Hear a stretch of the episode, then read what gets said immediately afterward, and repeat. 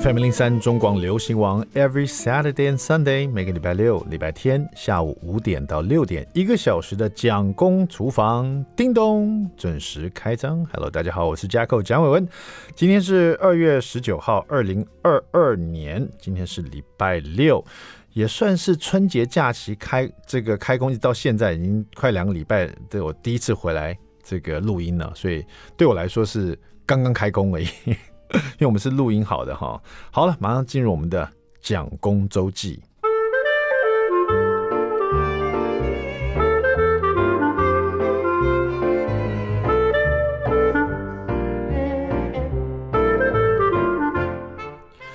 好，大家可能有点好奇哦，录音的今天呢，其实是二月十号了哈，但是播出的日期是二月十九号，礼拜六了哈。那因为这时候对我来说是刚刚过完年了。所以我来跟大家回顾一下，这个今年呢，特别又是疫情呢延烧到 Omicron，然后大家呃也是还要过年嘛，那让我想起以前我小时候过年跟现在小朋友，我的两个小朋友哈，一个八岁，一个六岁，他们的过年的差别在哪里哈？分几个这个段落好了。第一个，我小时候过年印象比较深刻，就是在中央新村哦，那应该算眷村是不是？就是我姨婆家，姨婆就是我爸爸的妈妈的姐妹好像是，呃，如果没算错的话，好，然后那时候呢，我的大伯啊，呃，从纽约还会回来哈，然后我的姑姑呢也会一起，呃，带了他的小孩，所以我曾经在这个节目中也说过，就是我们一群小朋友哈，就是呃，我爸爸的。哥哥还有妹妹，他们也会带小朋友来，所以大概有六七个小朋友左右，然后？所以蛮热闹的。然后又是三个家庭，加上我姨婆四个家庭，哈。啊，姨婆也有自己的小孩，所以啊，他那个中央新村里面还有院子的，所以我们就是大家吃圆桌的这种围炉，哈。当时围炉也不是所谓的火锅，哈，这是一道一道菜，那里面一定会有这个吃水饺的，哈。然后我们有一道菜就是一定要吃水饺，然后姨婆就会把水饺里面包个五十块，然后小朋友如果吃到，就像在寻宝一样，那个水饺是一大盘的，因为这么多人要吃嘛，你看一下这个上来就是二三十个，然后可能就是两三盘这样子，那里面就会有五十块硬币的这样子，吃到的话就是呃算算呃那时候五十块好像哎如果。如果我记错，有可能当时是五十块或者是十块，我现在不是很确定。但是吃到的话就是一个大硬币，然后你就可以拿到一个红包这样子。然后我我印象很深刻，是因为我那时候就是。吃到太兴奋了，就把那五十元就吞到我肚子里去了，还好没有卡到喉咙啊。但是那接下来一个礼拜呢，我外公就一直喂我吃香蕉。他不知道哪来的这个想法，就是说，也许他查过，他当时没有网络，他可能是听别人讲的，就吃香蕉呢有助于排出来硬币这样子。但是到底有没有这个这个这个好处，我是不知道。大概一个礼拜后就出来了。那 anyway，我想讲这个原因是。今年的过年呢，我也让小朋友来吃这个水饺哈，但是呢，有点不太一样，是这个水饺呢，也不是我们自己包的，我们就是买 冷冻水饺，然后我也不可能放个五十元硬币进去嘛，但是我又想要呃重温旧梦，让我的小朋友也感受一下这个挖水饺，然后吃水饺呢，在里面可以挖到财宝的感觉，所以我们就买了三种不同口味的水饺，有韭菜的，有高丽菜的，有玉米的。然后我就跟小朋友讲说，这一大盘的水饺里面呢，哈，呃，只有十个是玉米的。那待会呢，哥哥跟弟弟呢，一人来挑一个来吃哈。你只要吃到玉米的哈，一咬到是玉米的，把整个吃完，爸爸就发一个红包啊，一个红包里面是一百元这样子。啊，小朋友就很兴奋了。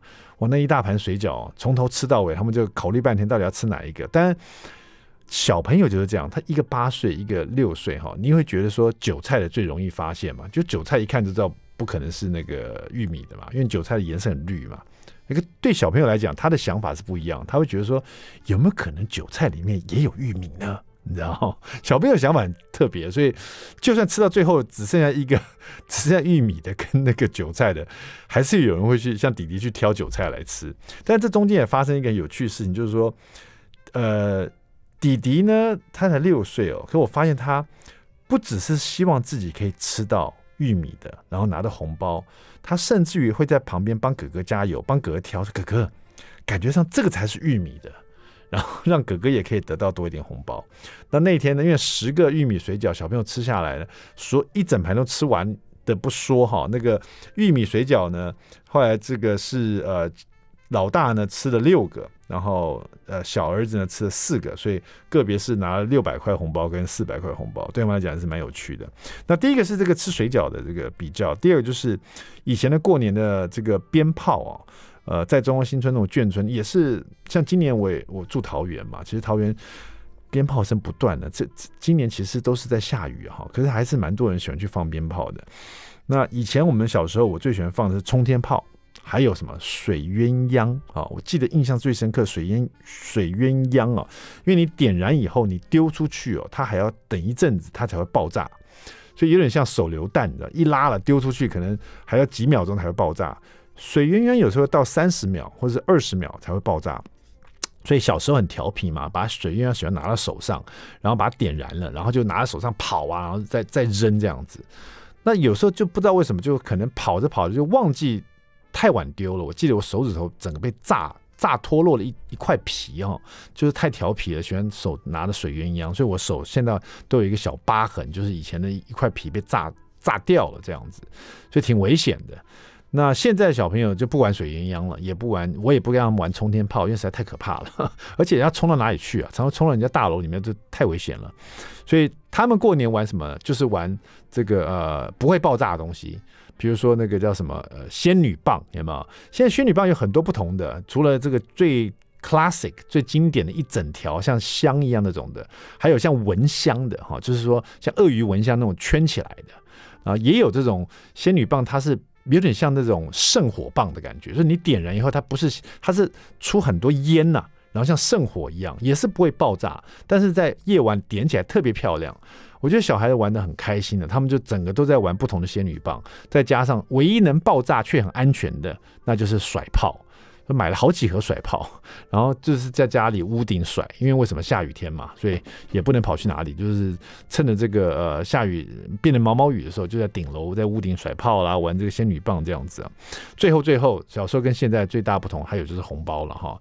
以前这个红包呢，这个拿到以后就是立刻拿去买鞭炮 或者拿去买零食，现在红小朋友拿到红包以后呢，这个就希望他立刻可以收起来，然后可以将来他他他自己也是喜欢把它收起来，然后去买一些什么现在小朋友喜欢玩的东西，甚至存起来去玩别，去买一些什么游戏机什么之类的哦，这也是很大的不同。好了，这个稍微休息一下，马上回到蒋公厨房。I like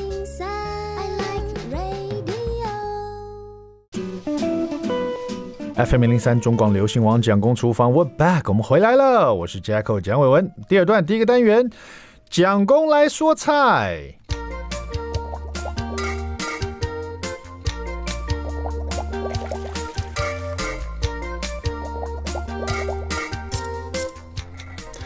OK，今天蒋公来说菜呢，我们来说说这个汤品好了哈。这个也不见得是完全喝汤哈，这里面要有肉，要有蔬菜，那甚至于呢，你不用配白饭，直接吃这一锅啊就很饱了。这样子就是我所谓的 年后这个，因为现在年后多久？我看已经二月多了哈，真是哈。呃，如果说你这个。过年期间长的肥肉还没掉的话，你这个时候就好好的考虑一下你自己的这个饮食状况，淀粉要少吃一点了哈。我们今天来这个吃用带骨的牛小排。清炖的和风的这种汤品，好不好？就叫做和风清炖牛小排。我之前好像有在这节目中跟大家分享过，因为我其实蛮爱喝这个汤品的。不过我觉得好像有两三年没有再讲这道菜了。那这道菜是收录在这个新手必学，只用平底锅三步骤学会一百零一道日式家常菜。这是我跟潘蒙仁师傅一起出的哈。呃，这本书里面呢，其实如果要选出 Top Ten 十。因为这里面有一百道菜哈，如果说选出前十名我最爱的其中一道，这个绝对会是呃我常煮的一道哈，叫和风清炖牛小排。因为正好我们家蒋夫人很喜欢吃这种带骨的牛小排哈，那。现在买这个也不困难，在那种比如说超商里面啊，只要你在冷冻的那个地方，你就看到它有一盒一盒的哈带骨牛小排，这个在传统市场买也蛮方便的哈。那很多人都会买这个去美式大卖场买这种牛小排，可是不是带骨的。今天我们讲的是中间会有一个小小圆骨头哈，有时候你会发现这种这种有圆骨头带骨的这种排骨呢，你来做汤品的话，你一定要先把它煎过，因为带骨头的这种呃这个肉呢，煎过以后它会有更香的、更浓郁的味道出来哈。那我们就买大概三百克的带骨牛小排，然后因为它是有。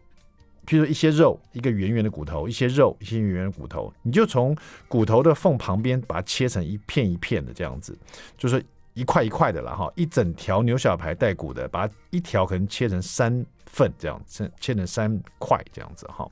然后呢，我们需要一些蒜末啊，一些洋葱，这里洋葱大概用到一整个哈，然后把它切成。这种一口大小就是片状的这种，然后呢，我这边特别用到白萝卜，因为这一道汤品呢，就是用白萝卜把它调出来它的那个清甜味哈，所以食材很少，就是洋葱、白萝卜、大蒜，然后青葱，还有牛小排，这么简单而已哈。那当然这是基本款，如果说你。学会做这道料理，然后你想要再吃饱一点，你也可以再加其他的食材，玉米笋也好啦，或者是加一些呃，比如说地瓜块啦什么的，增加它的饱足感也是可以的哈。那我们先来讲基本款，就像我刚刚说的，带骨牛小排啊，三百克就是半斤这样子，然后把它切成呃，从骨头旁边这样切一条呢，切成三片，然后蒜末大概用了一大匙，洋葱一个，把它切成这个片状哈，大概是一口大小的片状。啊，比你指甲还要大大概两三个指甲那种片状哈，然后这个呃，呃白白萝卜呢，就把它切成一口大小的丁状啊，这个就跟着你的洋葱走，洋葱大概多少多大，你的这个白萝卜大概就切那么大小，但都是以一口大小为主哈。然后呢，因为它是汤品嘛，你汤匙一捞起来。你吃到这个肉，然后就可以希望可以吸到一两块这个萝卜，然后呢，就可以咬到一些已经呃煮的都软嫩而且带甜味的洋葱哈，这就是这个原因，为什么要切一口大小这样子，然后再一些葱花哈，然后调味料也很简单，只要盐跟黑胡椒，然后另外在汤里面的调味料，把它调这个汤的味道呢，我们用到清酒。当然你可以用米酒哈，那这边会用到味淋。如果你没有味淋，那可以不要用，没关系。味淋就带了一个柔顺的感觉。你可能在糖呃糖的方面就加多一点糖这样子就可以了。盐、水、酱油很简单哈。先把这个切片的带骨牛小排呢，两面都抹上这个盐呐、啊，然后撒上黑胡椒，两面都这样拍一拍哈。然后呢，锅底呢很先把锅子烧热哈，锅子烧热以后呢，放一点点的油。然后就直接把这个牛小排直接放进去，先把一面呢、煎上色，就是说大概要，如果说锅子热了，油一点点进去以后，至少要三十秒到五十秒，快一分钟以内哦。你翻面就看到骨头旁边的那个肉，还有这个牛小排旁边的这个肉呢，都已经上了色了。你一翻面的同时啊，因为你在上色同时那个。以油引油嘛，你加了一点油，那个牛肉带骨的牛小排也会引出一些油，那个牛油的香也会跑出来。这时候一翻面就可以把蒜末、洋葱一起倒进去，然后这时候因为一面已经上色了，另外一面呢，我们就用拌炒的哈，把洋葱、蒜末加上这个牛油的香味一起把它炒香哈，把它炒一炒了以后呢，呃，你闻到这个很香的牛油啊、洋葱啊、蒜末，又类似在煎牛排的味道的时候呢，你就可以把。呃，另外一个调味料，比如说加点清酒哈，加一匙的味淋，呃，然后再加一点盐，撒点盐，然后这时候就可以加一千 CC 的水哈。这里的水我劝大家是放。滚水哈，或者是温水哈，不要完全放冷水，因为刚刚那个很香的洋葱、蒜头啊，还有那个牛肉、牛油的香气呢，你一放冷水就降低了很多。你可以放温水和热水，一下去你就听到啪呲一声啊，那个味道都还存在，就很浓郁的香气啊。这时候呢，就可以把那个白萝卜切丁的白萝卜一起把它放进来一起煮哈。那因为你切的小丁呢。你盖上这个锅盖，大火煮滚，转小火，这样慢慢炖四十分钟，三十五分到四十分钟，最主要是看。这个呃白萝卜的软嫩程度是不是到你喜欢的？你可以拿一个筷子戳戳看哈，到你喜欢程度。然后因为牛小排刚煎的一面已经上市，另外一面其实很快它就熟了，在锅子里面煮，只是把牛小排的那个甜香味啊，把它煮到汤里面去，让这个汤品喝起来有牛肉的香甜味哈。然后这里面呢，又因为牛肉都已经撒了盐跟黑胡椒，它味道已经有，而且你把它煎得很香，同时呢，洋葱跟这个大蒜都有香气了，又在锅子里面煮过了，所以这味道是非常。足的哈。然后最主要是白萝卜在这里面炖了三十五到四十分钟，释放出它那种解腻的甜甜味道哈。所以这个汤品呢，真的非常非常迷人。最后呢，就这么简单，打开锅盖啊，然后你再确定一下这个味道，你可以。加一点点的酱油调它的颜色，不是给它味道。这里大概只要半大匙就够了，再撒上葱花，和风清炖牛小排就这么简单完成了。在家里你一定要试试看这一道呃汤品呢，是我这个新手必学，只用平底锅三步骤学会一百零一道日式家常菜里面我最喜欢的 Top Ten 的料理，好不好？推荐给你了。好，休息一下，待会马上回到我们的蒋公厨房。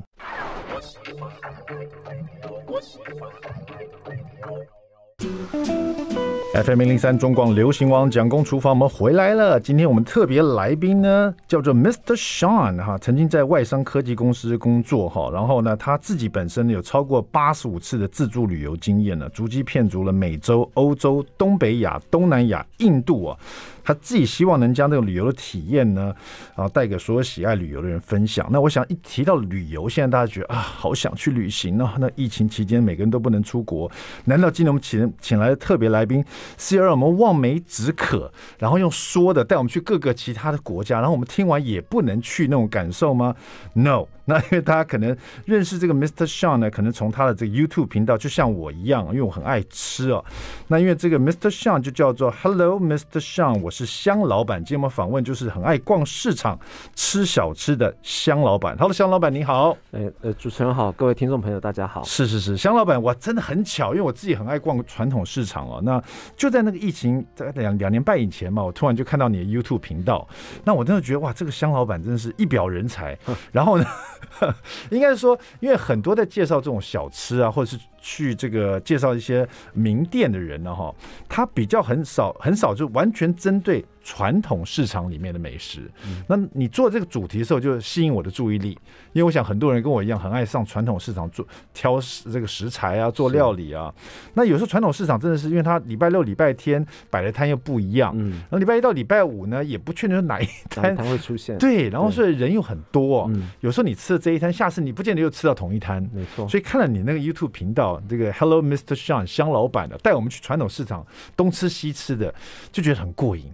那我这一个念头说奇怪，你一整天这样下来，你吃好多，哦，因为你知道传统市场东西都，尤其是看你吃包子啊，嗯，有时候那个水煎包一次拿两三个，因为它口味不同嘛，对对对，你就真的尝试一下，一口咬进去啊，那个油滋滋的样子，吃完了水煎包，你又要去吃千层那个大饼啊，吃完大饼你还要再去吃炸鸡，因为传统市场的美食真的是什么样的都有。哦，小吃甜点，然后呢，有外省的，有本本省的，有这个台湾的这个呃本土的味道太多了，那真是太棒了。香老板把他这多年的这个经验，吃传统市场的经验，集成成一本书啊，叫做《逛市场假小吃》，是不是？是。好，那这本书呢，我看跟你的 YouTube 频道有一点不太一样，就是说它好像是跟着捷运走。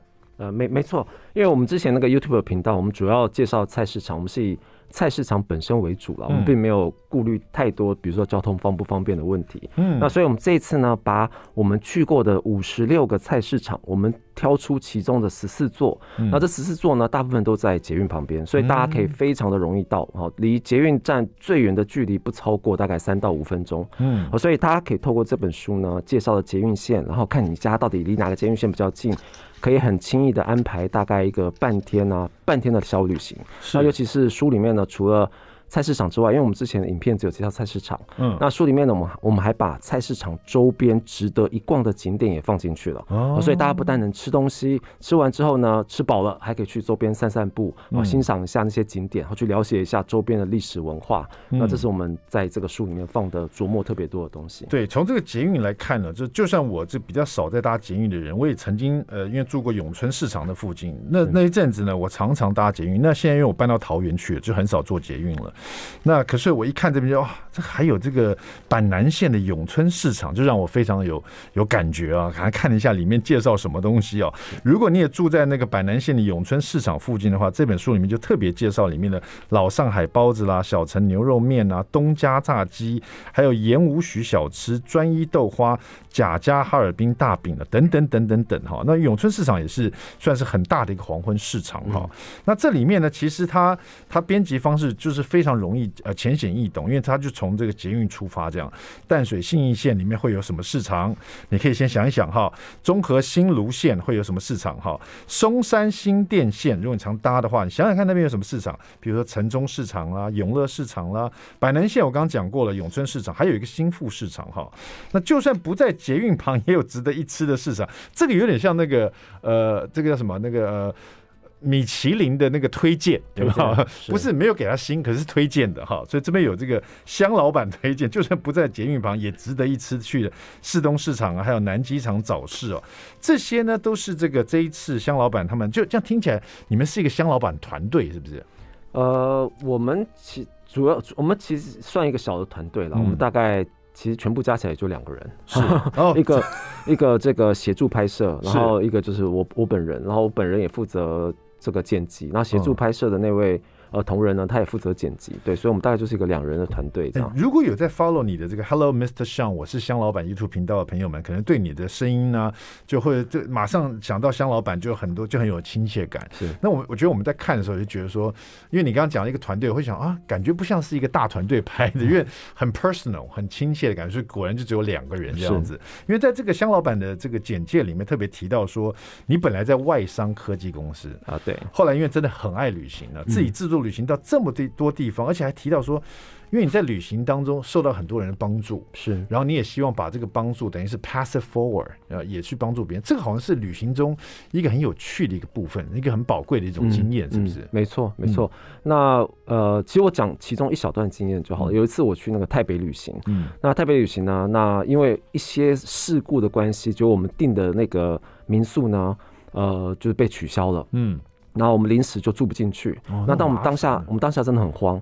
那你知道台北那边其实也蛮多外国的旅行者。嗯、那我们就呃，我们在路边慌慌忙的时候呢，那时候就遇到呃一些欧美欧美来的旅行者两位。嗯、然后那个我们就稍微聊了一下。哎，最后他们说，哎，我们的房间很大，嗯、那要不要一起来住一下？然后我说，哦，那这样好啊好啊，那我们就跟着一起去住了。其实我们就被帮助了。嗯。那最后他其实也没有跟我们多收钱。他说，那反正下次有机会我们就继续交流，在其他地方见面之后我们再。你知道，可以在互相当朋友，互相聊天这样。对，那我觉得这个感觉其实非常好，而且我遇到不止一次这样的状况，嗯、所以那我就希望能把这种感觉就是宣宣扬出去。就旅行不是只有玩，你还可以感受到很多不同国家的接触跟。互相帮助，让这个旅行变得更有价值。嗯，因为同是旅行者，同是天涯沦落人呢，千里有缘来相聚的感觉，就伸出援手，那种感觉真的是会记得一辈子，而且印象非常的深刻。嗯，更特别是来自不同国家的人，对啊，对本身的文化背景不一样，可是还是永永会伸出这种援手，那种经验就非常的特别了哈。所以后来香老板后来就是他说毅然决然离开了外商科技公司。你是写说离开你的舒适圈，后来你自己开创了一个旅游新创叫 Trip Home。对，这个名字就很意思，很有意思，Trip Home，嗯，所以让人家会想说，到底在做什么的呢？这个 Trip Home，呃，那 Trip Home 这个名字呢，就是我们希望能做的是一个在旅行里面可以当家的地方，嗯，所以我们主要是做呃民宿管理平台，那同时呢，嗯，我们也帮屋主代理代管他的民宿，嗯，好，那但透过我们这个平台呢，呃，屋主可以非常容易的、非常智慧的，不用花太多功夫，就可以把民宿不管是生意啦、服务各方面都做得很到位。嗯，虽然说他这个香老板有在经营这个 Trip Home 啊，可是听得出来他还是没有办法忍住自己食指大动啊，所以开始这个不管在台湾的传统市场哪边，你就看到他的身影，然后到替大家去，应该说他自己也去大快朵颐一番哈。没错，呃，那大家可能就很好奇了，在每个市场里面这么多这个能吃的东西，尤其是传统市场啊，这一路走下来，你真的不知道，有时候不知道哪家是名店，哪家是这个历史悠久，哪家是可能明天就不在了。知道你或者是一通的摊贩，你也不知道香老板是怎么知道的？他是如何拿出这些名单来的？待会儿我们个广告之后来问一下他。然后这一次收录在这个逛市场假小吃哈，就是吃这个小吃的这一本书里面呢，有哪些捷运站是就在你家附近？有哪些市场你非常熟悉呢？到底有哪些这个香老板推荐的好吃的传统市场的这个小吃你吃过呢？待会回来告诉你，别走开。I like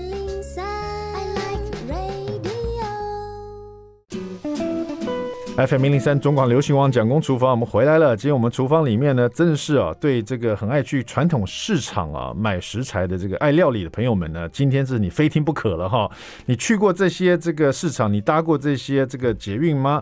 你常常出没在，譬如说信维市场、南门市场、东门市场、双连市场，或者是大龙市这个市场哈，北投市场、晴光商圈、太平市场、城中市场、永乐市场、新富市场、永春市场，我的最爱。好，还有市东市场、南机场早市这些地方，你有出没过吗？还是你常常去？然后你也知道哪些有好吃的东西呢？今天我们请到的是香老板呢，每个地方他都去踩点过，每个市场他都去人挤人过哈。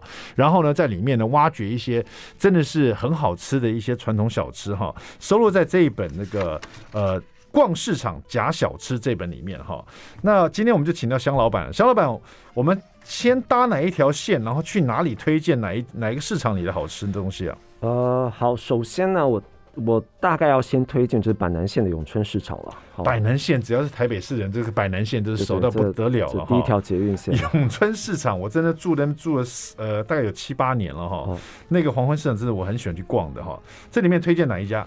好，那。我先讲一下为什么推荐永春市场好了，因为永春市场是台北市最大的黄昏市场。嗯，好，这是第一点。那第二个呢，是因为我书里面大部分的是早市，所以。对于很多上班族来说，他大概只有周末能去。嗯、那如果周末去的话，一定是人挤人了哈。对。那只有永春市场，它本身是黄昏市场，所以大家可以趁下班六点下班到这个七点回家之前的这一个小时呢，大家还有机会去永春市场逛一下。就算平日你也可以买到东西，好，不用等到周末才去买。好，这是我推荐永春市场最大的原因。那永春市场里面的这个美食，因为永春市场另外一个很特别的点，因为它是黄昏市场，它为了因应现在这种就是这个工商时代这个双薪家庭，所以它大部分其实摊它里面卖熟食的摊。摊子是其他市场无法比拟的，嗯，好，你走进去，除了开头一小段是卖一些生鲜蔬果之外，嗯、其实中间的一整段大概几十摊全部都是卖熟食的。对，所以我那时候特别爱逛永春市场，因为边买食材边买一些好吃的东西回去了，但是也没有真的去注意到说这些，尤其传统市场里面的这些传统美食哦。不会去特别注意他这家店的店名，只是去知道说这边转个弯，在菜摊的第二摊还有一个卖鱼的对面有一个好吃的东西，这样子，然后都会这样记。所以说你可以把它收集成册，然后呢，把它这个店名呢，还有这个店的一些历史啊，稍微介绍，就觉得哎很棒，把它收集起来，一个秘籍的感觉哈。那在永春市场里面，这个我们的呃这个香老板说有老上海包子啊，看呃如果你常去永春市场的话，有小城牛肉面，有东家炸鸡，有盐无许小吃，有。专一豆花、贾家哈尔滨大饼。今天我们的香老板要帮我们推荐哪一家？呃，我我推荐东家炸鸡。东家并不是说在这里面最好吃东家炸鸡，只是他今天特别想吃炸鸡。对对，我真的超想吃炸鸡，因为 东家炸鸡，哎、欸，其实东家炸鸡它好像有两摊啊，另外一摊可能在、嗯、我忘记，可能在板桥的市场。嗯，好，然后其中一摊是在这个永春市场里面。那我觉得东家炸鸡最厉害的是，因为它是台式炸鸡，所以那个。嗯基本上鸡肉是有先用我们这个这个这这个台式的腌料是腌过，五香粉对五香啊，对五香，然后这个花椒的香味呢、嗯、比较重一点。那重点是它那个炸鸡炸的非常的好吃，它皮炸的真的是很酥，对。然后整个很酥的皮之外呢，把里面的肉炸的很软很软嫩，所以这代表什么？它是一个硬硬的皮，还有一个脆脆的皮呢，包裹住这个软软的肉跟里面的肉汁。嗯，所以你吃这个炸鸡的时候，尤其是吃鸡腿。它其实跟吃跟吃汤包没有什么差异，你咬下一口，你要先小心汤汁会流出来。好，所以不要一次咬太大口。好，先把鸡皮咬了一个小小的洞之后呢，把里面的汤汁吸出来。哇，那个鸡肉的汤汁呢，非常的浓郁，然后而且加上那些香料的味道，其实咸香的比例我觉得是很好，不会过咸。然后把汤汁吸完之后呢，再开始大快朵颐的整个鸡肉，不然的话你可能会吃的满手。都是，或是这个汤汁会溅出来这样。嗯，我也好奇啊，这边你特别提到说东家炸鸡哦，没有排队的问题，因为它摊子旁边就有空的夹子跟小盆子啊，别客气，就拿起来挑选你想吃的炸物哈。是，挑选了以后，这个炸物就直接可以买了，还是他会他再帮你回炸一下？呃，直接买，因为呃这个摊子啊、呃，它是有两个锅子在炸鸡嘛。好，那一个我猜是那个油温比较高的，所以它滚的比较厉害。那、嗯、一个油温比较低，好，所以它是应该先炸熟再炸脆这样。哦，那。呃，大家不用担心回炸，因为它的炸鸡一丢出来，立刻大概不消五到十分钟就夹完了，所以它也无需回炸，因为全部都是刚炸出来的。嗯，这是我的意思，因为有时候我们到传统市场或者到夜市去，那种炸物它就摆那边，然后感觉上好像很热，可你买之后咬在嘴巴，因为温温的这种感觉就很讨厌。对，没想到这个因为它生意太好了，它一炸完放那边就被夹走了哈，所以这个火候是很不错的哈。那这个东家炸鸡就在我们这个永春市场里面哈。那像这个，我记得香老板这一集 YouTube 好像有的做到这一集，我好像特别有看到这一段的样子。你觉得吃这个炸鸡，差点被被被这个油啊炸到了。那因为这本书，呃，香老板说，呃，逛市场假小吃这本，你们当时准备了多久？什么时候准备的？呃，这这本书的话，其实我们是从应该是前年，嗯，前年的。呃，十一十月还是十一月就开始准备，疫情还没那么严重的时候。呃，对对对，然后本来是去年的大概刚好差不多是四五月左右要出版了。嗯，那只是说后来因为遇到这个台湾疫情，刚好在那段时间比较紧张一些，那我们这本书就延后出版了，嗯、所以就改成是去年的十一月，中间隔了半年，去年十一月再重新开始准备。嗯，然后今年一月要这个上线，然后所以。最后我们只有一个月的时间把书整理好，嗯，所以里面所有的照片跟内容，我们是在那一个月里面又全部重新走了一次，嗯，又重新拍了一次，我们确保所有的店家呢，呃，就是都还是这个健健康康的活着了，但也有很遗憾，其中有一两家店刚好就在这个半年之间呢。呃，可能就这个歇业了，或者这个味道就消失了，比较可惜一点。对，这个其中一家，这是香老板刚才在广告之前有提到的，就是说在这个永春市场这边就有一家歇业了，对，因为这里面就有两家歇业，就是这个一个是在永春市场哈，是叫做。哈尔滨大饼那个是不是假价哈尔滨大饼？对，我觉得我好像吃过这一家，因为他在传统市场里面，其实真的是他那个大饼一出来的时候，因为很大一张啊，嗯、又厚，嗯，他没办法是用端出来，他是用有点用抛的，嗯，抛到前面要切的那个板子上面，那个板子是很大的一个木头板子这样，对，一抛上去那个热气会膨胀就跑出来，然后开始切给大家吃这样子。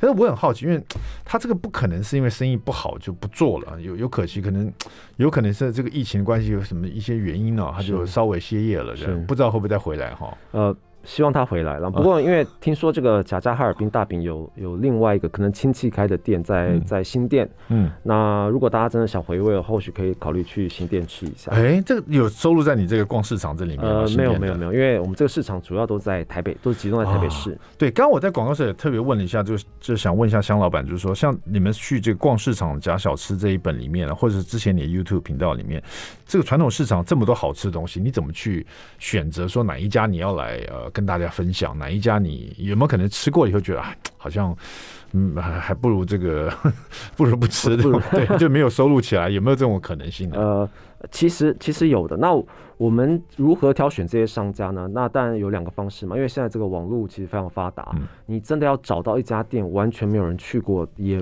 其实也蛮难的。好、嗯哦，基本上有只要有人去过，大概都会有一些。不管是评语啊，或是分享之类的，好，那我们当然一定会参考这上面的资料了，这是第一个。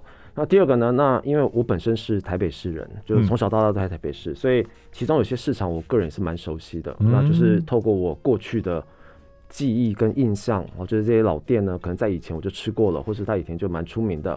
那这是第二个资料来源。那但所有挑选这些店呢，我们到现场之后还会再观察实际的状况，比如说它这个到底。这干不干净、卫不卫生啦，或者是呃，他料理的方式是不是真的如这个评语上所所讲的？然后看一下、闻一下香气，那我们就最后就决定说啊，走进去，我们开始品尝这样。所以这些都是你值不值得推荐的一些评。呃，这些呃标准是不是就是先从就像我们看中医一样，的闻闻什么什么切的哈，就对闻闻问切嘛。对你，你去吃一家店也会有前面的这个步骤哈，然后再真的进去吃，是，然后吃完以后再呃推荐这样子。对，那香老板说，其实也有经验，是可能吃了以后觉得说好像不如秦明就。没关系，就暂时不跟大家分享了，这样的哈。所以这一次呢，收录在这个逛市场假小吃都是哈名不虚传的，大家真的可以去试试看的哈。好，今天请到的是我们的香老板，Hello Mr. Sean 啊，别走开，这一本逛市场假小吃，我们最后还剩两分半哈，马上回来。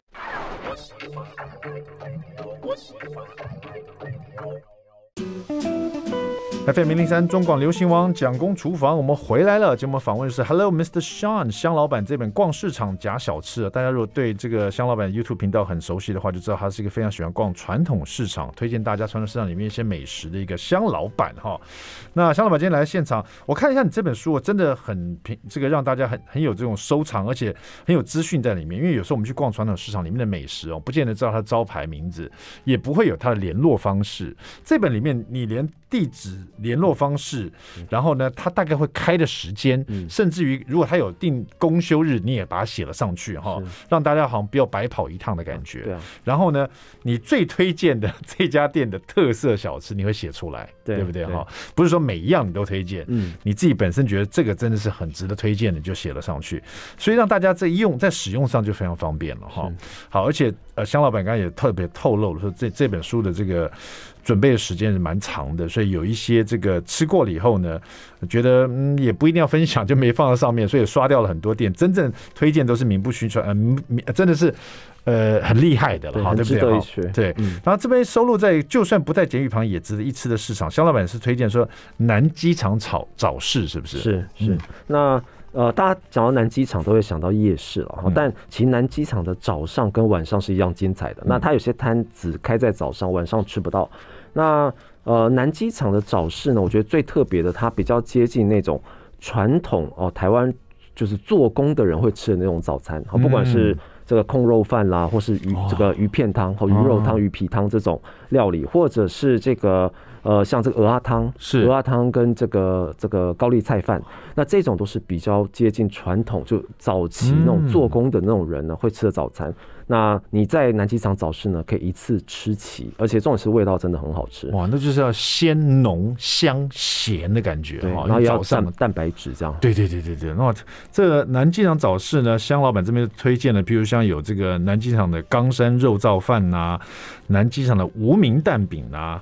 还有这个鲜科之家哈，还有这个臭老板，鲜跟这个香老板完全是另外一个齐名的哈。臭老板的鲜蒸这个现蒸臭豆腐，这是在早市在卖的。呃，在早市在卖，早市在卖臭豆腐啊。呃，吃的很重。呃呃，臭豆腐是接近中午才开了，臭豆腐大概是十一点开到晚上，所以臭豆腐大家比较容易在呃下班之后还吃得到。那其他店的话，就是早上开的哦。另外这一家南机场汕头面哈，感觉起来就很有，应该汕头的感觉是很很香、很浓郁的沙茶的感觉。哎，没错，没错，没错。哦，这个是很让我很很吸引我的地方。早市可以吃到一碗浓郁的沙茶面，哇，那那整个精神都来了哈。对，好，那个整整天呢就会就。口腔都是留香的感觉哈。那这一本香老板的《逛市场假小吃》，正好在现在大家没办法这个出国旅游啊，啊，在台台湾呢，在搭的这个捷运呢，可以去传统市场逛呃买食材的时候呢，顺便去探一探啊，呃，香老板为你探的点哈，吃过的这个美食，跟大家好好推荐哈。谢谢我们今天香老板来我们现场哈，蒋公厨房随时欢迎你再回来跟大家推荐哈。逛市场假小吃啊，我们下次再跟大家聊了。蒋公厨房，我们下次再见，拜拜，拜拜。